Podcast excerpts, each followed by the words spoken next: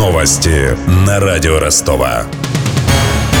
Здравствуйте, у микрофона Евгений Глебов. Владимир Путин начал послание к Федеральному собранию со слов о готовности российского народа к вызовам времени. По мнению президента, на фоне кризиса граждане сплотились для решения экономических и социальных проблем. Нам приходится решать задачи в сложных, неординарных условиях, как это не раз бывало в истории. И народ России вновь убедительно доказал, что способен отвечать на непростые вызовы. Отстаивать и защищать национальные интересы, суверенитет и независимый курс страны.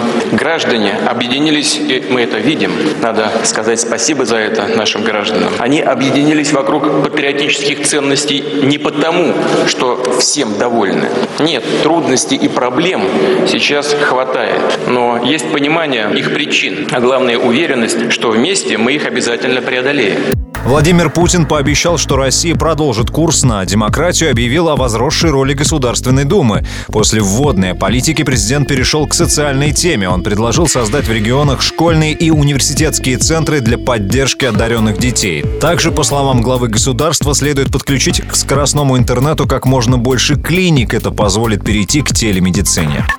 К другим новостям. Запрет на продажу нечипированных шуб в России окончательно вступит в силу. До 1 декабря предприниматели должны были промаркировать все свои меховые изделия. Сертификация стала обязательной с 12 августа. До этого она носила добровольный характер. Новая система позволит выявить уклонение от налогов, однако процесс ее внедрения оказался слишком сложным и трудоемким, считает главный редактор журнала «Мягкое золото» Алексей Семкин. Запрет уже введен с 12 августа декабря закончится льготный период маркировки остатков. На данный момент 60% зачипировано. И очень много людей, которые хотели бы промаркироваться, не имеют такой возможности, потому что стоят перед ними бюрократические препоны. В итоге получается, что государство тем, кто хочет промаркироваться, кто хочет быть легальным, останавливает их на этом пути. В то же время те недобросовестные предприниматели, которые игнорируют постановление правительства, совершенно спокойно торгуют. Добросовестный предприниматель этот сезон, конечно, пропустил, понес значительные убытки.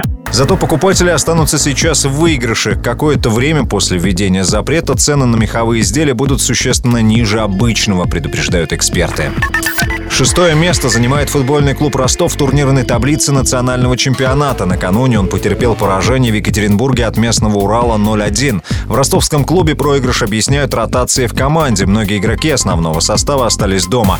Это было необходимо, чтобы сохранить лучших футболистов для следующих матчей 3 декабря против «Зенита» и 6 декабря против голландского ПСВ. Между тем, есть вероятность, что субботнюю игру могут перенести на март. Это предложил Ростов. «Зенит» не против. Осталось получить разрешение решение премьер-лиги. У меня вся информация к этому часу. Микрофон Евгений Глебов. Над выпуском работали Денис Малышев, Мария Погребняк и Александр Попов. До встречи через час. Новости на радио Ростова.